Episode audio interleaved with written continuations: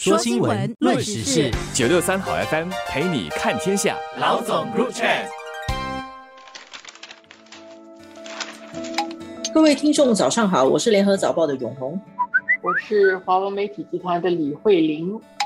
最近南亚的一个国家斯里兰卡发生了大事，人民一直示威抗议。其实他现在陷入一个无政府的状态。那么原来的这个斯里兰卡总统，他在上个月的时候，他就让总理辞职。其实总理是他的哥哥，但是呢，人民还是继续抗议。结果呢，这个总统他也宣布辞职了。然后我们在录音的时候的最新的消息是说，这个总统要跑路，他想要离开斯里兰卡，但是他到机场去。他又不愿意走公共通道，因为公共通道有很多反对他的示威者，他就上不了飞机，误了好几班飞机，最后还是走不了。所以现在这个国家在一个混乱的状态。这个总统叫拉贾帕克萨，恐怕他其实是在一个濒临崩溃的情况。对，联合早报报纸上面有照片，总统的官邸都已经变成了开放的博物馆。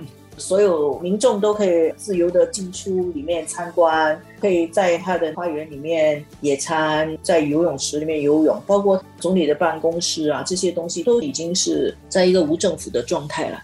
不过呢，斯里兰卡它其实是个民主国家，它还有议会的，它有反对党。然后反对党星期二晚上的时候就是宣布说他们会要去组织新的政府了，选出新的总统。所以这个事情正在发生中。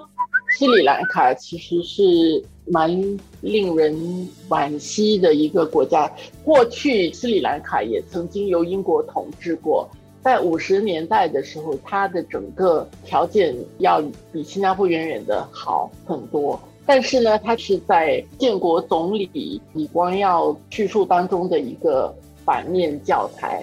很不幸的，多年来它一直受到内战的影响啊，几十年使到它的很多很好的条件，包括它以前也是一个贸易的中心，一个枢纽啊，但是这些条件都因为内部的问题，使到斯里兰卡经济的情况也一直严重的受到伤害。近十年来，可能还稍稍好一些。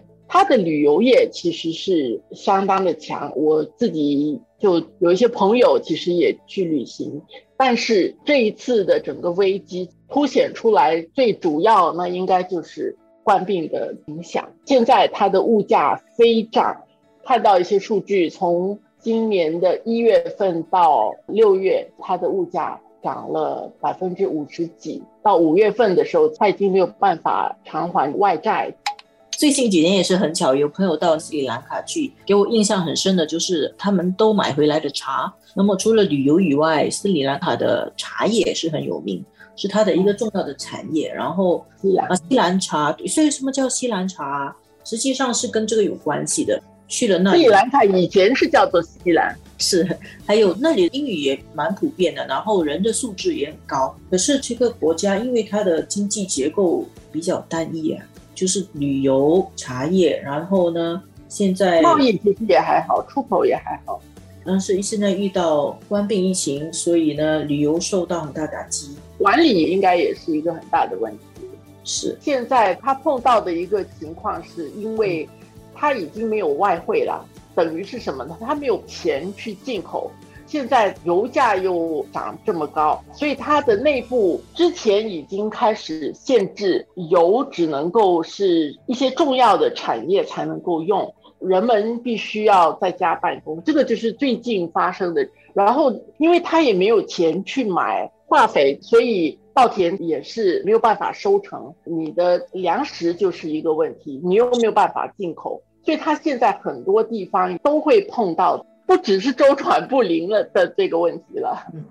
我看到那些报道是，因为他没有办法进口，所以生活的必需品啊，有一些需要进口外来的食物，它进口不了。能源也是，它原来的油已经快要用完了，现在柴油可能也要用完了，所以街上就很多人排队，希望可以买到点油或者买到点柴油。刚才慧玲说在家办公，其实是因为没有汽油、没有油，没有办法坐那个交通工具出门去。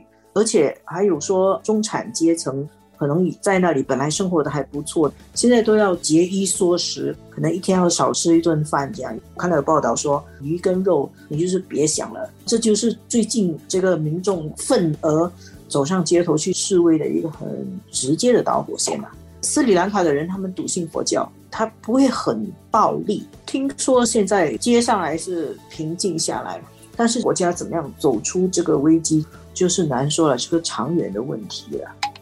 我们如果看一下它的外债啊，现在已经是五百一十亿，他欠的这个外债啊，美元啊，当中其实有六十五亿是欠中国的。这个世界银行愿意借他给他贷款，但是也就愿意借他呃六个亿，所以要怎么样去经营下去，其实是一个问题。你想说现在冠病也好，或者是。因为俄乌的战争，因为全世界现在整个经济、美国的经济通胀的问题等等，很多的这些因素加起来，我们也在感受到它的影响。但是对一些国家来说，因为每个国家的应对的能力和条件不一样，像斯里兰卡，因为它有它的情况，它所面对的这种情况，其实让我们看到的是，当大家都面对同样的一些问题的时候。